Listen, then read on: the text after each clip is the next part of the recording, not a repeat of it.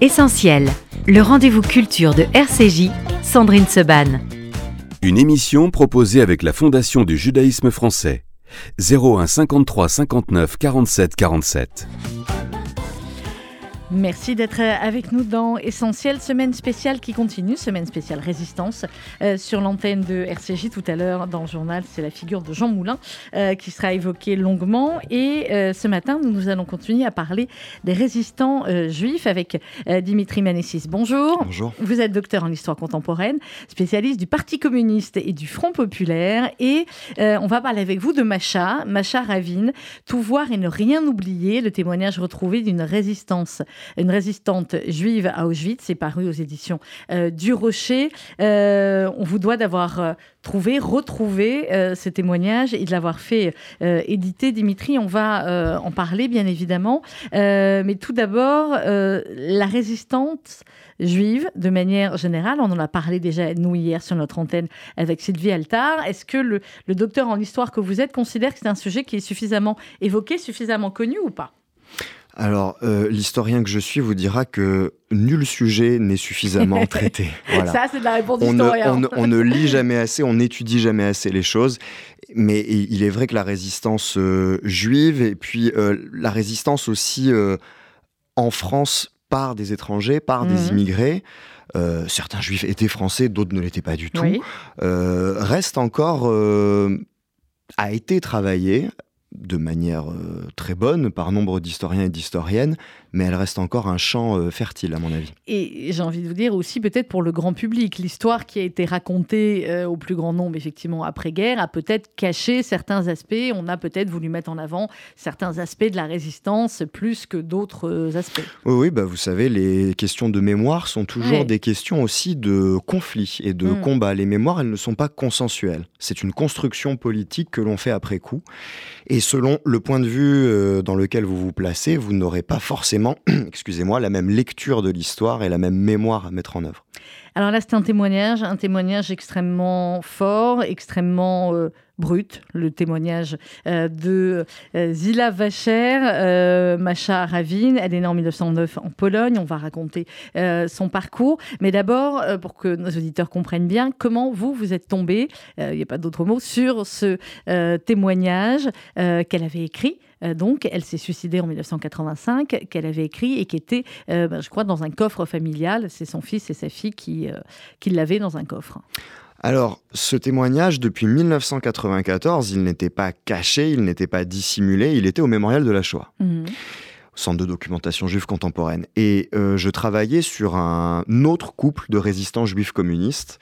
Et la femme de ce couple, Genendel Vachbrot, était euh, mentionnée dans le témoignage de Macha Ravine. Et donc je pensais euh, lire très rapidement le passage qui concernerait Genendel et passer à autre chose. Et puis j'ai commencé à lire ce témoignage. Je l'ai lu en une après-midi de travail au mmh. mémorial. Et euh, vous imaginez bien que sa lecture m'a poursuivi durant une bonne partie de la fin de journée, de la nuit et du lendemain. Et très vite, je me suis dit que ce témoignage mériter d'être euh, davantage connu et davantage diffusé. Euh, c'est ce qui est toujours impressionnant, euh, Dimitri, dans ces, dans ces témoignages, c'est qu'on en a lu euh, beaucoup, vous en tant qu'historien, évidemment encore plus. Et pourtant, parfois, il y a un témoignage qui fait peut-être particulièrement écho, la manière dont il est écrit, la manière dont il est raconté, son parcours de vie aussi. Qu'est-ce qui a fait que vous en avez lu d'autres, des témoignages de, de, rescapés, de déportés, qui racontent de manière très, très réelle leurs, conditions dans les camps. Et pourtant, j'imagine qu'on est d'accord, vous et moi, sur le fait que même tout ce qu'ils racontent, on ne peut pas comprendre. Il y a, il y a, tellement d'indicibles. Qu'est-ce qui a fait que ce témoignage-là, vous vous êtes dit, euh, on ne peut pas le laisser dans, dans, l'oubli? Ah oui, alors il y, a, il y, a, deux dimensions. Effectivement, on a beau étudier le sujet, on a beau lire des témoignages, on a beau lire les nombreux travaux de, des historiens euh, qui m'ont précédé sur le sujet, puisque moi, vous l'avez dit, je ne suis pas spécialiste de la Shoah ou de la déportation à l'origine, donc j'ai lu ce qu'avaient fait euh, mes éminents collègues et éminentes collègues. Euh, et je pense qu'on n'arrivera jamais à réellement ressentir ce qu'ils ont pu ressentir. Mm. Euh, voilà. Bon.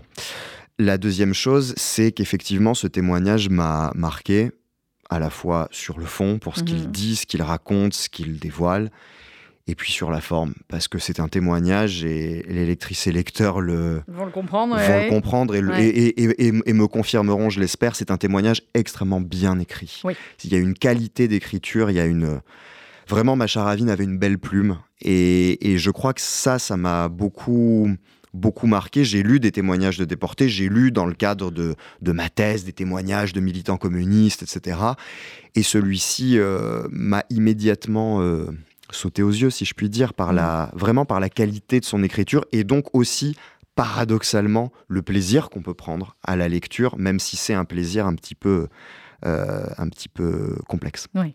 Alors, dans votre introduction, euh, Dimitri, on, vous, vous racontez euh, euh, rapidement la, vie de Zila Wager. elle est née le 15 août 1909 à Zamość, en Pologne, dernière de la fratrie de quatre enfants. Le papa est très religieux, il passe beaucoup de temps à la synagogue. La maman tient une petite épicerie. Vous dites, on sait peu de choses. C'est une élève brillante hmm.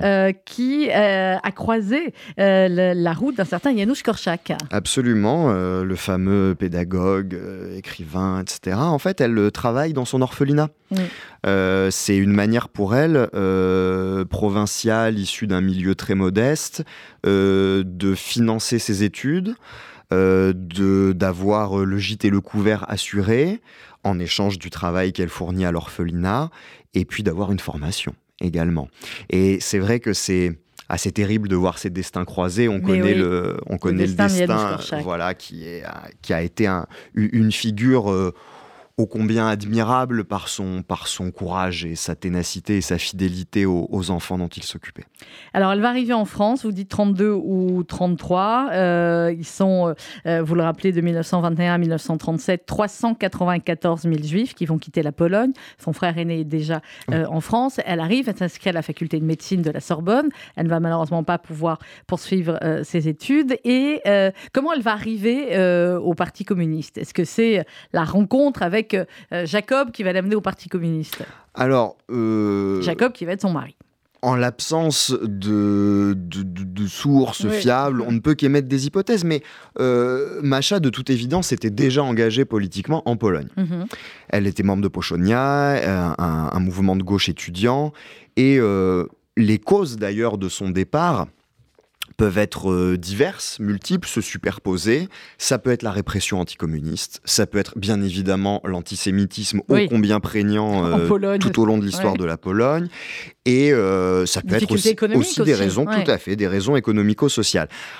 Ce qu'on sait de manière plus sûre, c'est que dès son arrivée en France, elle elle, comment dire, elle baigne dans euh, une partie de ce milieu ouvrier juif parisien qui est très marqué politiquement mhm. par euh, les luttes syndicales d'une part et l'adhésion euh, aux organisations de ce qu'on appelle la galaxie communiste, donc pas simplement le parti lui-même, mais tout un tas de structures associatives, culturelles, sportives qui gravitent autour du parti et Macha Ravine s'inscrit pleinement dedans. D'autant, je le rappelle, que c'est une période 33, 34, 35 d'effervescence politique, mmh. marquée notamment par euh, la prégnance de l'antifascisme et donc les, les prodromes, si vous voulez, avec une lecture un petit peu téléologique de ce qui va donner le Front Populaire. Le Front Populaire ensuite. Alors, on passe rapidement, on va revenir après évidemment sur son, sur son témoignage. Le couple se marie, ils vont partir à un moment donné au Brésil. Au Brésil, absolument. Euh, ils vont revenir en France, venir malheureusement. Hein, euh, voilà, mais à l'époque, évidemment, personne ne, euh, ne pouvait savoir. Ils sont très actifs à ce moment-là au, Parti communiste, mais j'ai envie de dire leur, leur parcours, si on va un petit peu plus loin, le parcours de, de leur vie, à tous les deux, il va refléter aussi le parcours de beaucoup de, de communistes et encore plus de juifs communiste, c'est-à-dire cet, cet, engagement très fort et puis euh, ensuite la, désillusion. Oui, parce que ce qui est intéressant dans ce témoignage et dans ce parcours, c'est que Macha Ravine est une militante communiste, puis est une ex-communiste. Mm. Elle va quitter euh, le PCF avec son mari d'ailleurs, euh, Jacob Speiter, Jacques Ravine. Ils vont quitter le Parti communiste dans les années 70 même s'ils resteront à gauche. Et c'est effectivement le parcours d'un homme et d'une femme pour qui à l'origine, le combat pour le socialisme était un combat pour l'égalité raciale, était un mhm. combat contre l'antisémitisme, et cette, ce combat de classe était lié aussi à leurs conditions de juifs victimes de persécution. Et avec, euh, j'ai un petit peu plus long, je vais essayer de retrouver la, la page, euh, il y a aussi euh, une, une forte, à partir du moment où ils sont en France, il y a aussi un amour véritable de Macha pour la France et à un moment donné, elle parle de son bonheur d'être là et de Marianne et de la République et de la France. Enfin, c'est très émouvant la manière dont elle parle de la France, qui est d'ailleurs, il faut bien le dire, la, la manière dont la plupart des, réfugiés, des immigrés de cette époque parlent de la France terre d'accueil. En, tout cas, beaucoup d'entre eux, effectivement, et Macha en est un exemple, ont une vision euh, qu'on peut trouver un peu idéalisée et qui est en même temps très intéressante à mm. étudier de la France patrie des droits de l'homme, de la France accueillante, de la France. Euh, et là encore, je pense qu'il faut vraiment ne pas perdre de vue que c'est une époque où euh, dans la galaxie communiste, drapeau rouge et drapeau tricolore sont réconciliés, marseillaise et internationale sont réconciliés dans une optique de lutte antifasciste et anti-nazi. Donc je pense qu'il faut aussi voir, ce, n'est pas seulement la France euh, en termes abstraits, c'est aussi les combats qu'elle mène qui font qu'elle se sent intégrée dans un processus politique en France. Oui, et qu'ils ont envie de faire partie de, ce processus politique et, euh, et d'être français. Euh, le témoignage de, de Macha Revin, euh, Dimitri Manessis, démarre le 25 septembre 1942, jour de son arrestation. Elle avait échappé à la rafle du Veldiv. Il y a tout un chapitre là-dessus où elle raconte, effectivement. elle a arrêté sur dénonciation. Et ce qui est assez rare, je crois, mais enfin là, c'est l'historien qui va me répondre, c'est qu'elle sait qu'il a dénoncé. Oui, effectivement, elle le sait, euh, elle l'a su dès le moment, euh, et euh, effectivement, c'est ce qui arrive à bon nombre de, de partisans, de résistants, puisque Macha, à ce moment-là, elle est euh, active dans les mouvements de résistance autour de la MOI, hein, une structure dont on n'a pas encore prononcé le nom, mais qui est quand même très importante pour comprendre la suite. On en a parlé effectivement de nous hier, mais c'est important de rappeler à nos auditeurs qui n'étaient pas à l'écoute hier euh, ce qu'est la MOI. oui, cette main-d'œuvre immigrée, main-d'œuvre étrangère puis mm. main-d'œuvre immigrée, qui est là encore une structure de la galaxie communiste et qui regroupe les militants communistes étrangers vivant en France par groupe de langue. Mm-hmm. Donc c'est une structure qui est à la fois liée au Parti communiste et qui leur accorde également certaines spécificités euh, et une certaine marge d'autonomie. Et en fait, cette MOI va très vite se reconstituer dans la clandestinité avec des groupes de langue yiddishophones pour les juifs, euh, italiens, grecs, espagnols, etc. Et vont euh, se former au sein des MOI des groupes armés qui mhm. rejoindront les FTP et formeront donc les, les très connus FTP-MOI. Voilà. Euh, est-ce qu'elle a été arrêtée en tant que résistante, euh, en tant que communiste ou en tant que juive? Hier, on avait ce, pas ce débat-là, mais on avait cet échange avec l'autre historienne Sylvie euh, Altar qui expliquait aussi le, traitement différent, en tout cas pour certains, entre les, communistes et les juifs et ceux qui cumulaient les, triples qualités de résistants, de communistes et de juifs. Bah, effectivement, Macha cumule ces qualités. Et euh, par conséquent, euh, son traitement va être celui euh, réservé aux partisans juifs communistes, mhm. c'est-à-dire un traitement, et ce n'est pas un jugement de valeur, hein, ce que je dis, mais un traitement différent, parce que pour les autorités nazies, ces gens incarnent ce qu'ils prétendent combattre depuis la nuit des temps, mhm. puisque les nazis ont une vision raciale de l'histoire, et que pour eux, leur combat est un combat de la race germanique contre la race juive et contre euh, dans les circonstances des années 30-40, ce qu'ils appellent le judéo-bolchevisme, mm. c'est-à-dire le communisme comme énième avatar du complot juif euh, contre la race germanique. Donc c'est si vous voulez, le, judéo-bolchevisme, euh, dans je mets encore une fois beaucoup de guillemets, c'est la grille de lecture nazie, s'incarne parfaitement dans des gens comme Macharavine ou ses camarades qui cumule, si je puis dire, aux yeux des nazis, le fait d'être juif et d'être communiste et d'être résistant, c'est-à-dire des, communistes actifs, partisans de la lutte armée. Et euh, par conséquent, leur euh, traitement euh, va être le traitement le plus maximal qui soit. Alors, on a oublié de dire que Macha a eu une petite fille, Denise. Denise. Et donc, elle va être arrêtée. Et on, l'a dit, le 25 septembre 42, c'est là où démarre son témoignage. Son témoignage, elle l'a écrit quelques années après son retour, où elle a écrit combien de temps? Est-ce que en échangeant avec sa fille, qui signe la, la postface du livre et qui raconte qu'elle a eu des, des, des, relations compliquées, évidemment, avec sa mère, est-ce qu'elle l'avait écrit? Est-ce qu'on sait quand Macha a écrit ce témoignage? Alors, non seulement Denise Sévastos, fils de Macha Ravine, a écrit la postface, mais j'ai envie de dire que c'est un vrai travail en commun que j'ai mené avec elle.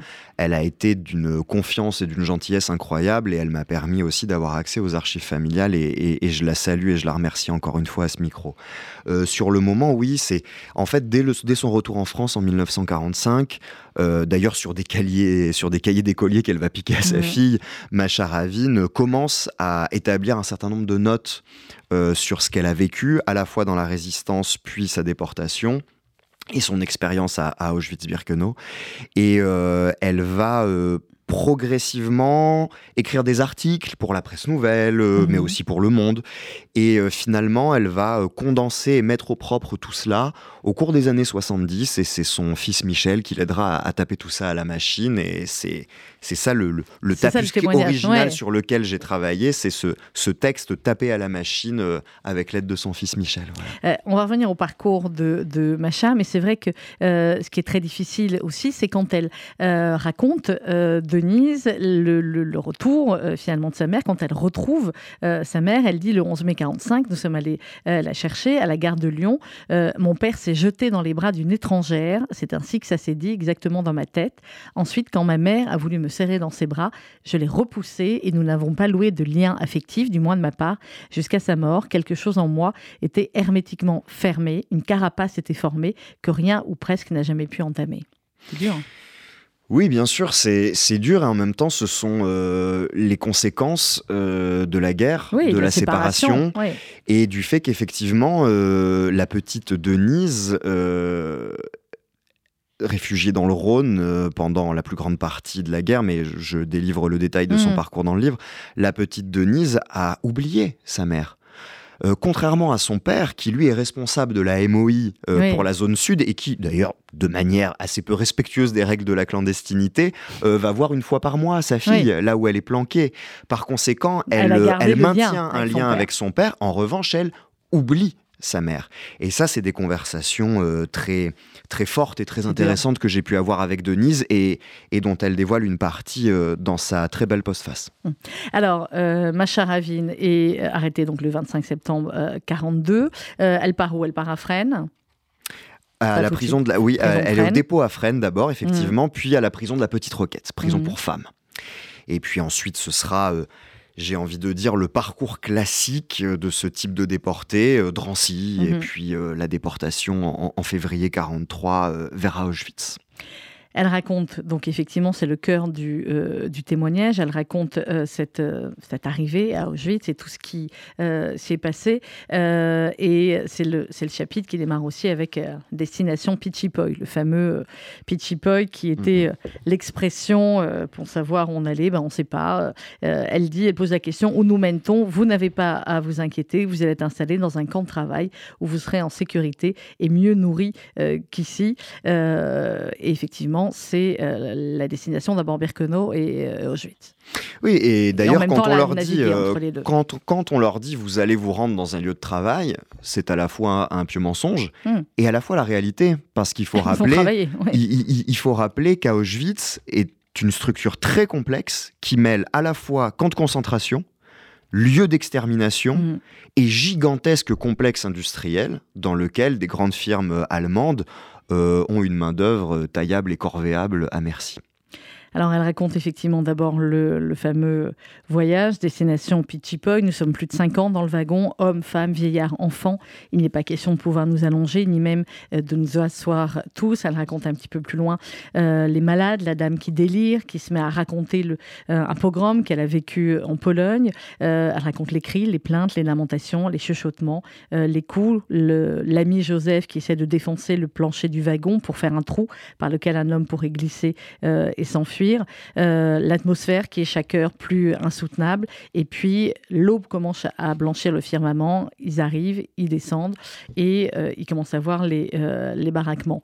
elle va travailler, Macha, quelle va être sa vie dans le, dans le camp elle va travailler notamment à des travaux de terrassement. En fait, elle, est, elle, elle passe le cap de ce que les nazis appellent la sélection. Mm qu'on peut appeler également le tri, hein, entre ceux qui euh, n'entrent même pas dans le camp, mais qui, sont vont directement à la chambre directement, à, gaz. Euh, à la chambre à gaz. Euh, et ceux qui apparaissent comme étant en capacité de travailler, comme étant productifs, hein, pour reprendre là encore un vocabulaire économico-nazi, ceux-là vont être exploités à mort. Euh, dans euh, différentes parties euh, du camp et des camps annexes. Hein. Je, rappelle vraiment, à, Auschwitz, c'est un gigantesque complexe concentrationnaire de morts et industriel. Et effectivement, dans les pages qui suivent, dans les pages qui ont précédé et qui suivent, Macha va décrire sans rien épargner au lecteur, hein, le quotidien euh, qui va euh, du travail jusqu'à la façon de faire ses besoins, jusqu'aux vêtements qu'on porte, jusqu'aux relations avec les autres. Ouais, jusqu'aux copines qu'on peut se faire et qui partent. Voilà, euh, voilà, voilà. Et, et, il y a une. On en reparlera peut-être, mais il y a beaucoup de noms ou de prénoms qui sont donnés. On a essayé avec l'éditeur de faire un, un, petit index biographique à la fin pour, euh, pour présenter euh, quelques biographies très succinctes de quelques noms qu'on a réussi à, à, identifier parmi ceux que cite Macha, parce que c'est euh, bien évidemment elle témoigne de ce qu'elle vit, mais également de ce que vivent ses compagnes et, qui, ses compagnons. Et qui ont euh, péri. Elle parle de, euh, au début de, Sima euh, Brandstein, qui dit elle flanchera la première. Nous ne revîmes plus Sima. Elle parle de Célia. Elle dit de mes amis proches, il ne reste que Célia. Et au fur et à mesure, elle dit qu'elle regarde Célia qui se trouve à une dizaine de mètres de moi. Elles sont séparées par les, les SS. Elle dit mais entre nous, il y a déjà le gouffre qui sépare les vivants des morts, ses yeux où je lis une tristesse infinie, mais aussi la résignation semble me dire, tu vois, cela devait arriver. Euh, c'est ce qu'on comprend à travers beaucoup de témoignages aussi, effectivement, c'est à la fois, euh, et c'est le titre, hein, tout voir et ne rien oublier, c'est à la fois l'instinct de, survie, la manière dont ils peuvent survivre, et c'est aussi la douleur petit à petit de, euh, voir disparaître, de voir tuer sous nos yeux euh, des, amis, parfois qu'on pouvait connaître avant, ou des, relations qu'elles se sont faites, évidemment, en arrivant, et, on imagine à quel point les relations humaines devaient être très fortes très rapidement. Oui, bah c'est d'ailleurs ce que en fait, c'est un témoignage qui est terrible et qui est aussi très politique, dans le mhm. sens où Macha Ravine, euh, qui ne cache rien d'ailleurs de ses propres moments d'abattement. Oui, oui. Des, moments où, elle-même pense qu'elle va, qu'elle va y passer. Mais elle cherche euh, sans arrêt à reconnaître des gens, reconstituer des réseaux, euh, essayer de recréer un embryon d'organisation pour survivre. Pour, survivre avec, excusez-moi, avec des, des gens qu'elle a pu connaître justement dans son militantisme des années parisiennes, des années 30. Et euh, c'est là où on voit aussi l'importance euh, non seulement de l'engagement comme, euh, comme maintien pour le moral et pour tenir, mais aussi dans la reconstitution de réseaux qui permettent des embryons, des embryons d'organisation. Mais c'est vrai qu'également, c'est une malheureusement beaucoup trop longue litanie de camarades qui tombent. Mmh. Et elle, elle garde euh, quand même sa, euh, sa détermination et, euh, et son, dire son insolence, son courage. À un moment donné, elle raconte où ils font la, la, queue pour le, la distribution de la soupe et puis il y a une, une Allemande qui passe à côté d'elle au moment où elle est en train de parler avec sa voisine et l'Allemande lui dit répète ce que tu viens de dire. Elle lui dit mais je vous parlais pas à vous. Elle dit répète, c'est un ordre, non j'ai rien à vous dire. elle lui dit mets-toi à genoux et, et elle veut pas. Elle dit je sais pas comment on fait pour se mettre à genoux. Et à ce moment-là, l'Allemande va la piétiner, la, frapper, etc. Et c'est le coup de chance dont on parle euh, euh, souvent, euh, en tout cas pour ceux qui ont pu survivre, s'en sortir. Voilà, un SS va appeler l'allemande et là, c'est. Ben voilà. Elle aurait pu être. Dans, dans tout, tout, au long du récit, c'est une. C'est une. Enfin, il y a énormément de facteurs qui expliquent la survie. La chance en fait partie, et dans le témoignage de Macha Ravine, c'est une succession euh, de coups de chance, d'opportunités, de voilà, mais qui encore une fois sont, sont parfois des coups de chance qui s'expliquent aussi par, par des connaissances qu'on a eues avant, mm. voilà. Mais il, est vrai que à, lire, à lire son témoignage, on, on comment dire, on, on ne peut qu'être bouleversé par justement cette succession de coups de chance qui lui permet, in fine, de s'en sortir grâce aussi à l'aide et à la solidarité de ses camarades.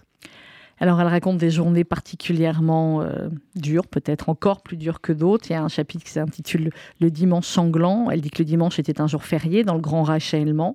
Euh, il l'attendait toute la semaine. Il pensait pouvoir dormir un petit peu plus. Debout de 3 heures du matin jusqu'à 8 heures du soir, avec les deux appels qui duraient parfois plus de 4 heures. Les travaux, vous l'avez dit, euh, dans, les, terrassements. Et il y a ce dimanche du mois de mars 43 où, bah là, c'est encore, pire que d'autres. Et elles sont très nombreuses à, mourir ce jour-là. Euh, au fur et à mesure du, parcours, finalement, de, ce qu'elle raconte, euh, Dimitri, comment vous avez euh, travaillé? Vous l'avez dit, vous avez travaillé avec, avec sa fille, à partir du témoignage également. Est-ce que vous avez cherché à corroborer ou à rechercher effectivement d'autres témoignages pour compléter ce que disait oui, bah, on, fait, on, fait, on fait dans ces cas-là le travail d'un historien qui essaye de croiser le plus de sources possibles. Mmh. C'est également l'historien qui va aux archives, euh, pour aller à la préfecture de police ou au mémorial de la Shoah, pour essayer justement de d'en savoir le plus possible. Alors, mon but n'était... Il y avait d'autres choses sur Macha que son témoignage? Oui, oui, oui, bien sûr. Bah, vous, vous, vous, trouvez euh, des, des, traces de son parcours un peu partout, que ce soit dans les archives familiales, que ce mhm. soit euh, dans les archives du mémorial de la Shoah, que ce soit dans la presse, que ce soit également, bien évidemment, dans les archives policières. Même si, euh, je dois le dire, je regrette de ne pas avoir euh, retrouvé le PV de son arrestation. Il a euh, malencontreusement disparu. Il a malencontreusement disparu. Il, c'est pas, le seul. Ce, n'est pas le seul et une partie de la police française a fait le ménage derrière elle, on peut l'imaginer. Même si on retrouve à, la, préfecture de, aux, archives de la préfecture de police de Paris, au Pré Saint-Gervais, des archives absolument extraordinaires. Alors son parcours, ensuite, elle raconte, elle raconte aussi, enfin, elle, elle parle d'elle et elle parle aussi euh, d'autres personnes. Elle parle de euh, Mala Zimetbaum. Elle a un chapitre aussi sur, euh, sur les Diganes, sur Noël 44. Enfin, elle, elle continue finalement, dans ce témoignage, euh, écrit après sa déportation, à euh, s'intéresser aussi à ce qui se passe en dehors. Oui, c'est ça qui est fou, parce qu'on pourrait se dire qu'elle pourrait être complètement concentrée sur. Tout à fait. et, d'ailleurs, et d'ailleurs, on, constate que certains passages de son, de, de, de, son récit sont euh, des paroles rapportées. Oui. Parce qu'elle ne pouvait pas être partout, et tout voir. d'accord. Mais ça, ça, ça montre tout de même ce que vous avez souligné à l'instant, c'est son, son souci euh, à travers elle, de ne pas parler que d'elle. Mm. Et euh, il y a toujours cette dimension collective, partout. Et c'est très intéressant parce que ça nous donne euh, une, une, fenêtre de vision, mais qui est finalement beaucoup plus large qu'elle-même sur, sur ce que pouvait être l'expérience d'Auschwitz-Birkenau. Avec effectivement, c'est ce que vous dites en, quatrième de couverture, ce, combat collectif et la solidarité. Et cette phrase, qui est la phrase du, euh, le titre du livre, tout voir et ne rien oublier. Et elle a cette conscience-là à un moment donné, elle le dit, je crois que c'est une phrase qu'elle dit à une de ses euh, camarades, de d'enregistrer le plus possible ce qui est en train de, ce qui se passe euh, sous ses yeux pour raconter déjà, penser ensuite à raconter après. Oui, c'est ce qu'elle écrit. Et d'ailleurs, ce n'est pas forcément quelque chose de contradictoire avec, par ailleurs, sa volonté d'oublier. Elle, dit, elle dit, par exemple, dans son témoignage que quand elle rentre en 1945, elle veut oublier, elle veut laisser tout ça derrière elle. Comme la plupart, elle ne parle pas en 45. Comme beaucoup. Euh, elle, elle en parle. Elle en parle. Elle en parle, euh, elle en parle à ses proches, elle en mhm. parle à son mari. Qu'est-ce qu'elle raconte, dans quelle mesure ça, mais elle je, va écrire son témoignage. Je ne sais pas. mais, mais, mais dès, pas dès, dès, 45, en tout cas, elle en parle et elle prend des notes. Pour autant, elle veut oublier. Pour autant, elle veut oublier. Et euh, finalement, j'ai envie de dire, tout, tout, ça la rattrape parce que euh, elle, va, elle va devenir une témoin, euh, notamment face au négationnisme qui commence à se propager dans les mhm. années 60. Et donc à ce moment-là, elle reprend la plume et euh, elle va euh, écrire une série d'articles. Elle va devenir témoin également au sens judiciaire du terme, puisqu'elle sera euh, partie civile dans le procès contre Racinier et l'hebdomadaire Rivarol, qui avait, lors du second procès d'Auschwitz, le procès de Francfort, avait publié un article à la fois qui niait l'existence des chambres à gaz mm. et qui accusait les déportés communistes en, en, nommant pardon, nommément Macharavine mm. de vol et de prévarication. Euh, et, effectivement, vous dites et Macha Ravine et Marie-Claude Vaillant-Couturier euh, qui sont accusés, ainsi que euh, deux autres déportés. Et elle a fait partie de, de l'amicale d'Auschwitz, ensuite, Macha Ravine. Et, vous racontez aussi, effectivement, dans, le, dans la préface, c'est, cet engagement contre, contre les négationnistes. on va revenir à, sa déportation. on l'a dit, elle raconte le, le quotidien, elle raconte les les morts autour d'elle. Elle raconte la sélection aussi à, l'infirmerie de Birkenau. Oui, le Révire, alors infirmerie avec beaucoup de guillemets bien évidemment, comme tout ce qu'on dit de toute façon concernant, voilà, c'est le c'est le vocabulaire nazi, c'est le vocabulaire de l'administration du camp, l'administration de la SS qui gère le camp, enfin qui s'occupe du camp. Euh, et, mais qui gère aussi hein, d'un point de vue économique. Et euh, effectivement, euh, cette infirmerie, entre guillemets, devient progressivement un lieu de, de repos et d'embryon de résistance hmm. pour un certain nombre de déportés. Parce et c'est qu'elle va, c'est là où elle va pouvoir, euh, elle est grâce à ses connexions, grâce notamment à un certain Alexandre, euh, les lecteurs auront, le détail, mais grâce hmm. à un certain Alexandre qui est un militant communiste roumain. Euh, cet Alexandre va lui permettre à un moment donné où elle, euh, où elle, où elle va y passer, à un moment mm. donné où elle est à bout et où elle se, elle se laisse dépérir, euh, c'est à ce moment-là que son camarade Alexandre réussit à la faire rentrer dans, dans le révire et euh, c'est là où elle retrouve un certain nombre de camarades, alors d'ailleurs de toute nationalité, hein, c'est une vraie auberge espagnole si je puis dire. C'est l'auberge espagnole de résistants dans le camp Exactement, c'est une petite internationale de résistants, hein, dans tous les sens du terme, et qui lui permet à ce moment-là de reprendre des forces d'abord, mhm. donc de survivre, et, euh, et d'essayer euh, de s'organiser au maximum pour euh, faire survivre le plus possible de gens. Bien évidemment, dans cette infirmerie, il y a parfois des, descentes, hein, notamment du fameux docteur euh, Joseph Mengele. Mm. qui à Auschwitz s'occupe d'expériences pseudo-médicales sur des déportés et qui se rend régulièrement au Révire pour, là encore, sélectionner, comme le disent les mm. nazis, et donc des, des, déportés pour les, pour les exécuter à travers euh, des tortures innommables. Alors Alexandre, euh, dont, on vient de parler, euh, il avait un fils, un, fils unique qui vivait loin en URSS. Elle dit, moi je laissais mon enfant en France, j'ignorais quel serait le sort de mon mari engagé dans un combat inexorable, parce que forcément, son mari qui était dans le sud et sa fille qui était cachée. Et elle dit, alors Alexandre et moi, nous nous fîmes une promesse, si l'un de nous en réchappait, il prendrait soin des deux enfants. Si l'un de nous réussissait à s'évader, il ferait tout pour aider l'autre à en faire autant. À présent, pour moi, euh, il s'agissait bien d'évasion au bout de six mois de détention à Birkenau. Donc, c'est des, caractères quand même incroyables de se dire euh, ben, on va essayer de s'évader. Oui, c'est ça. Euh, Lazare Aron de son vrai nom, Alexandre, c'est un, militant communiste roumain et encore une fois, les, militants communistes euh, de ces, euh, de ces pays-là, euh, Roumanie, Pologne, Bulgarie, sont des militants qui sont déjà aguerris, alors non pas à ce qui les attend euh, face à la machine exterminatrice nazie, mais qui sont déjà euh, des militants aguerris et qui ont connu la prison, la clandestinité, l'exil, et qui ont euh, pour certains une, une solidité, une foi même inébranlable dans leurs convictions communistes et en leur militantisme. Par conséquent, ce sont, comme vous l'avez dit, des caractères bien trempés, et Macha Ravine, tout au long de sa vie, gardera son caractère bien trempé, et tant mieux.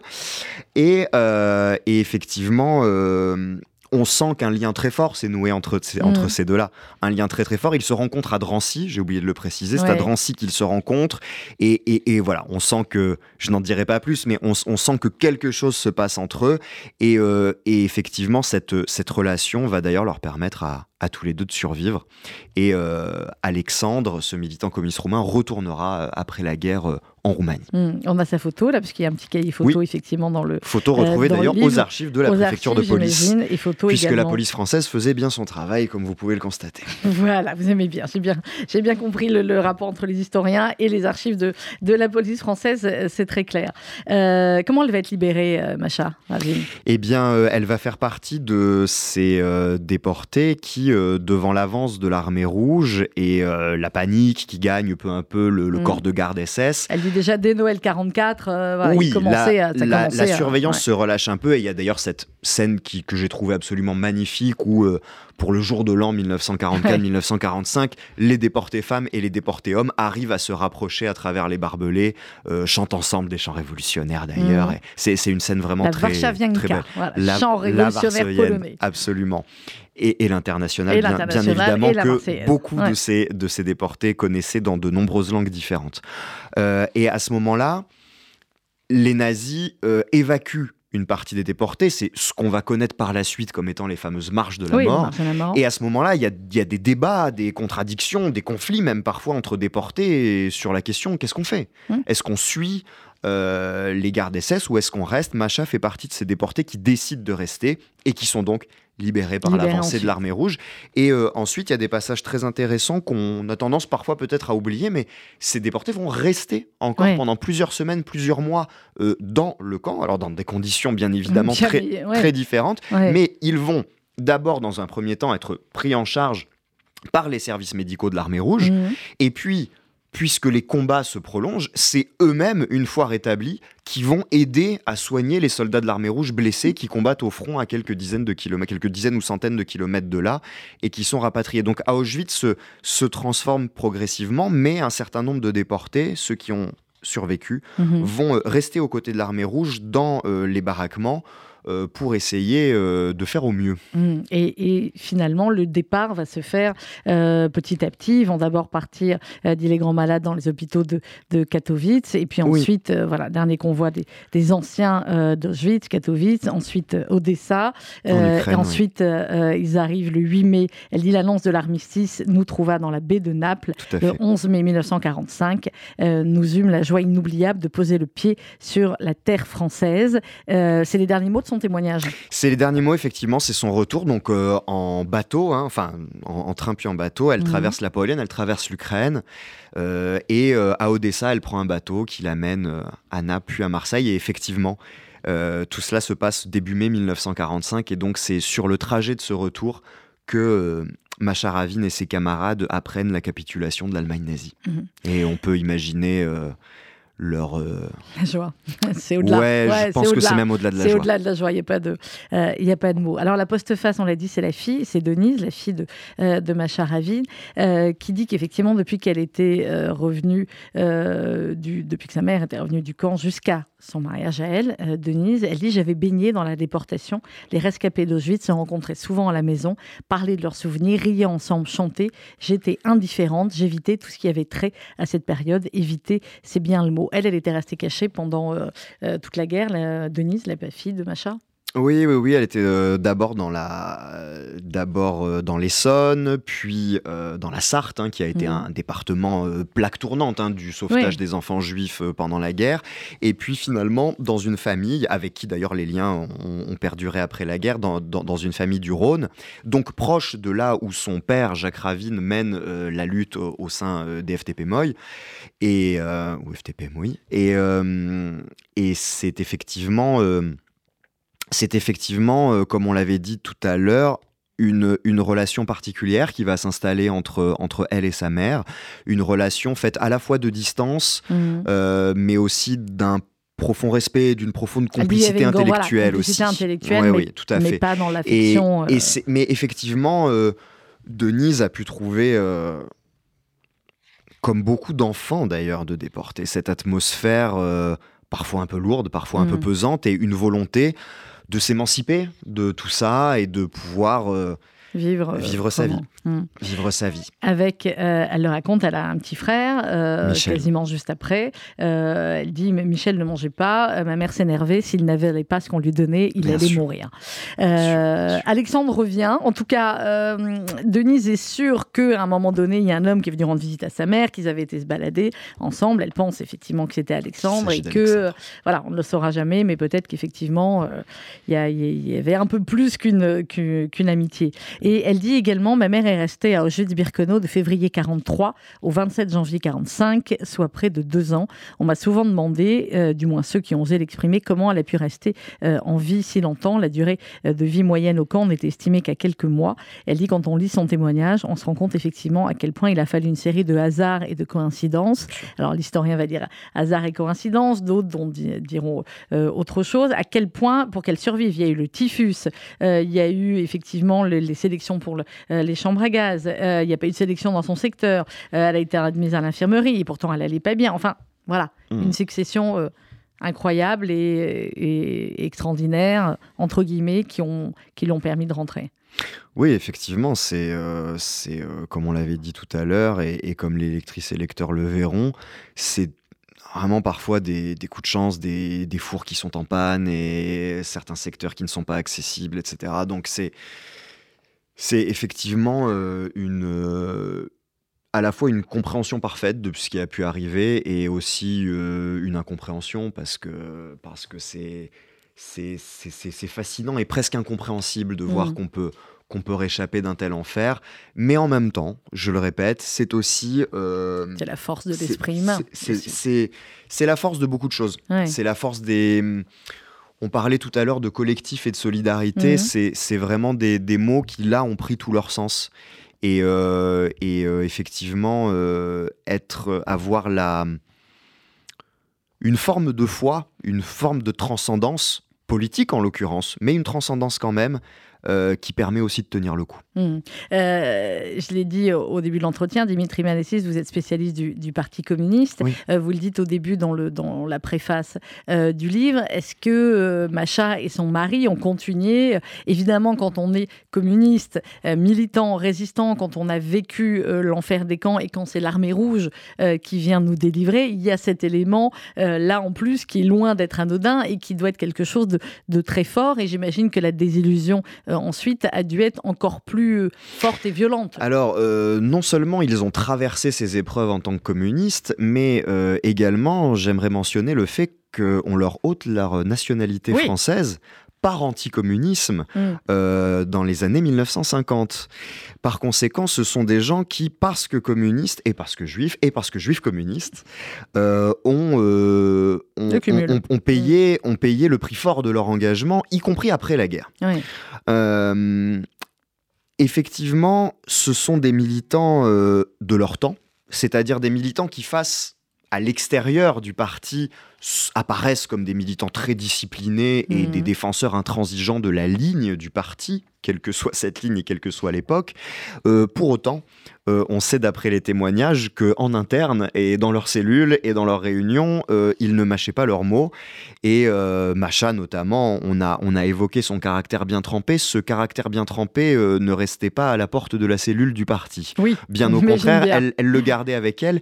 Et nombre de fois, elle n'hésite pas, que ce soit au parti même ou que ce soit dans des organisations comme l'UJRE, comme dans la presse nouvelle ou comme à mhm. l'amicale d'Auschwitz ou à la FNDIRP, euh, elle n'hésite pas à exprimer euh, clairement ses opinions, y compris quand ça va à l'encontre euh, de ceux de ses camarades. Mm, mais alors, ce que vous dites, effectivement, c'est terrible. Et là aussi, c'est quelque chose d'assez, en tout cas pas assez connu. Vous dites ils ont perdu leur nationalité française. La petite Denise, du coup, elle perd sa bourse. Et c'est les membres de l'Union des étudiants juifs qui vont compenser financièrement cette perte. Donc là, on pourrait dire qu'effectivement, ça a dû redonner encore plus de d'ampleur et plus de vigueur à leur, euh, sont, entre guillemets communistes. Ils sont, ils sont euh, dans une position euh, à, la, à la fois ils refusent à la, après la guerre de retourner en Pologne pour mmh. construire ah bah l'avenir radieux du socialisme.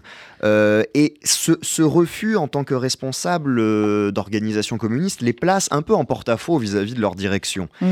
Parce que la direction du PC à ce moment-là invite plutôt encourage ce mouvement de retour dans le pays d'origine pour construire le socialisme. Euh, par conséquent, ils sont dans une situation un petit peu, euh, un petit peu, euh, voilà, un peu en, porte-à-faux. Mhm. En même temps, ils sont permanents, donc leur gagne-pain dépend aussi de leur engagement. Hein. Et Jacques Ravine, d'ailleurs, dès qu'il retrouve sa nationalité, il quitte son poste à l'UJRE et à la Presse Nouvelle pour se mettre à son compte comme comptable. Mais effectivement, victime d'une administration française anticommuniste et xénophobe, il, cette adversité soude les rangs comme toujours. Par conséquent, euh, ils vont euh, garder euh, leur, leur combat communiste durant plusieurs décennies après, après la guerre.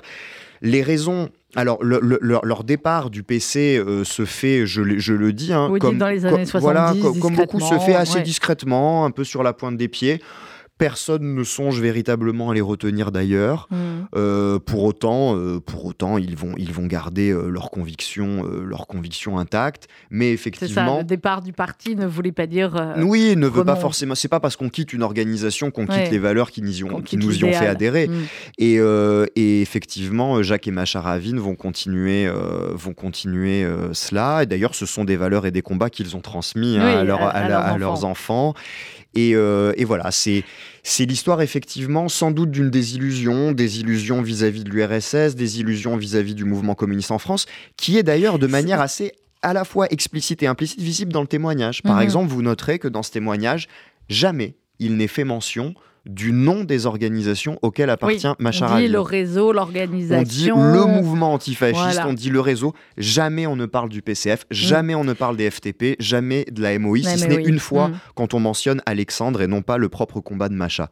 Donc voilà, c'est toute une série d'indices aussi qui, euh, même si on ne connaît pas l'histoire, nous montrent cette prise de distance qu'avait prise Macha Ravine avec, euh, avec l'organisation pour laquelle elle, elle s'était euh, elle s'était battue. En même temps, à travers l'histoire de ce couple, c'est euh, toute l'histoire du XXe siècle, euh, Bien sûr. avec le nazisme, avec le communisme, avec la résistance, avec ensuite. Alors, il a publié un livre. Jacques aussi, lui, il a publié Tout à fait. la résistance organisée des Juifs en France, 1940-1944, en yiddish, puis en français. Et vous dites c'est c'est à la même période que Macha, elle aussi va bah écrire son témoignage, bah mais elle, elle va pas le publier. Non. Alors, Denise m'avait dit qu'elle songer à le publier. Ça n'avait finalement pas été fait. Euh, Janice Paquin, une amie de la famille, elle aussi résistante juive communiste sous l'occupation, qui travaillait au CDJC, l'avait euh, fort heureusement déposé au CDJC. C'est un témoignage qui avait circulé dans le cercle familial et le cercle proche des amis, des camarades ou des ex-camarades.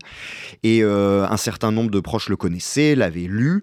Et euh, heureusement qu'il a été déposé au CDJC et je suis euh, très heureux de l'avoir découvert là-bas. Ben, vous pouvez. Elle va se suicider en 85, elle a 76 ans. Euh, on ne sait pas vraiment pourquoi. On imagine plusieurs raisons. On ne sait jamais d'ailleurs pourquoi de tels, de tels actes, de tels drames. Son mari est mort un an avant et, et elle dit vouloir être maîtresse de, de, sa mort et faire don de son corps à la science. Oui, moi je me prononcerai ni sur euh, les causes ni sur les conséquences euh, de son suicide. En tout cas, je trouve que après ce qu'avait vécu Macha Ravine, vouloir être maîtresse de sa mort, de sa mm. fin, est quelque chose d'assez euh, compréhensible et mm. quelque part aussi d'assez beau. Est-ce qu'il y a, euh, Dimitri Manissis, encore beaucoup de, témoignages comme ça, euh, cachés, en tout cas écrits, qui sont évidemment, il y en a beaucoup dans les, dans les archives, etc., mais selon vous, certains qui mériteraient euh, bah, de sortir en livre, même si en fait, ils mériteraient presque tous, quoi. Oui, moi, encore une fois, mais je, vous le dis très sincèrement, je pense qu'on ne, on ne lit jamais assez et qu'on n'étudie jamais assez une période, que ce soit le Front Populaire, que ce soit la Résistance, que ce soit la Shoah, qu'on pense connaître, hmm. qu'on pense bien connaître, parce qu'ils ont été étudiés brillamment par euh, nos prédécesseurs, mais on a toujours des regards différents, des angles différents, des approches. Euh, un historien, il est aussi euh, comptable de son temps et de son époque, et donc hmm. les questions qu'il se pose sur un document d'archives ne seront pas forcément les mêmes que celui de ses prédécesseurs 10, euh, 20 ou 50 ans auparavant et ne seront pas les mêmes que ceux de ceux qui nous continueront dans 10, 20 ou 50 ans. Donc, donc voilà, on est, euh, on est inscrit dans notre époque et je crois que, que chaque époque se pose des questions que les autres ne se posent ou ne se poseront pas et que par conséquent, il faut étudier et réétudier mm. euh, un certain nombre d'événements euh, ça, ça en vaut la peine. Mm. Ça en vaut la peine. Et éviter les parallèles historiques foireux. Pardon, mais en ce moment, on en voit beaucoup. Aussi. Et voilà. Et rappeler. Toujours que... replacer les choses dans leur contexte. Replacer les choses dans le contexte et on ne peut pas. Sans, sans, sans d'ailleurs nous, nous empêcher de l'exercice de la comparaison, mais euh, toujours replacer les choses ouais. dans leur contexte et. Euh, comme disait le poète, regarder alors avec les yeux d'alors. Mmh, voilà, bah c'est ça en fait. C'est le poète, mais ça devrait être aussi le, le, euh, le, le leitmotiv de, de certains. Euh, tout voir et ne rien oublier, il faudrait le lire aussi dans les, dans les collèges et dans les lycées. Parfois, on étudie malheureusement trop certains aspects, on va dire, et, et je pense que c'est des témoignages effectivement comme ça, et, et des témoignages pleins de euh, plein d'espoir aussi finalement, et plein d'amour de, de, la France. On l'a dit fait. au début, euh, la manière dont elle parle de, de la France qu'il a accueillie euh, c'est absolument euh, bouleversant. Merci beaucoup, euh, Dimitri Manessi. C'est votre premier ouvrage ou il y en a eu d'autres? Il y en a eu d'autres. Il y, a eu, eu d'ailleurs sur la MOI une Ouais. biographie d'un partisan d'origine italienne, Rino Mhm. Della Negra. Et puis il y a ma thèse aux éditions universitaires de Dijon sur les secrétaires régionaux du PCF dans les années 30. Eh bien, dites-moi, très précise. Ah, J'adore les noms de thèses des historiens, c'est toujours incroyable. Je vous ai fait la version courte. J'imagine. Merci beaucoup, Dimitri Manessi. C'est aux éditions du Rocher, Macha Tout voir et ne rien oublier.